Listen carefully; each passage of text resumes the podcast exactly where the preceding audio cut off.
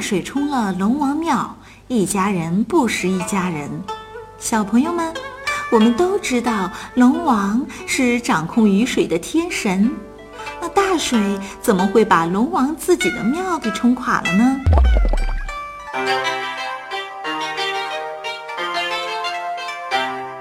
很久以前，东海岸边有座龙王庙，离龙王庙不远的地方有块菜地。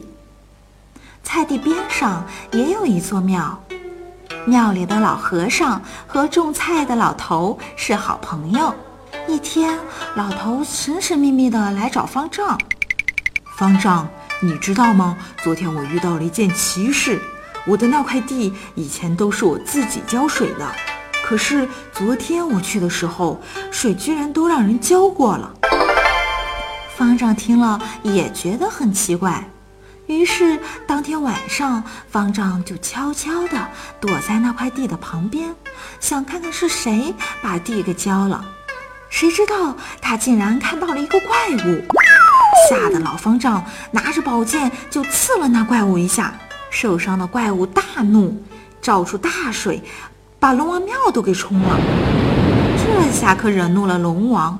龙王带着他的水兵与那怪物交战，怪物寡不敌众，现出了原形，竟然是龙王的那个因犯天条被贬出东海的三太子。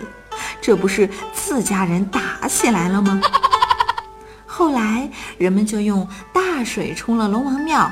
一家人不识一家人，比喻本是自己人，因不相识而互相之间发生了争端。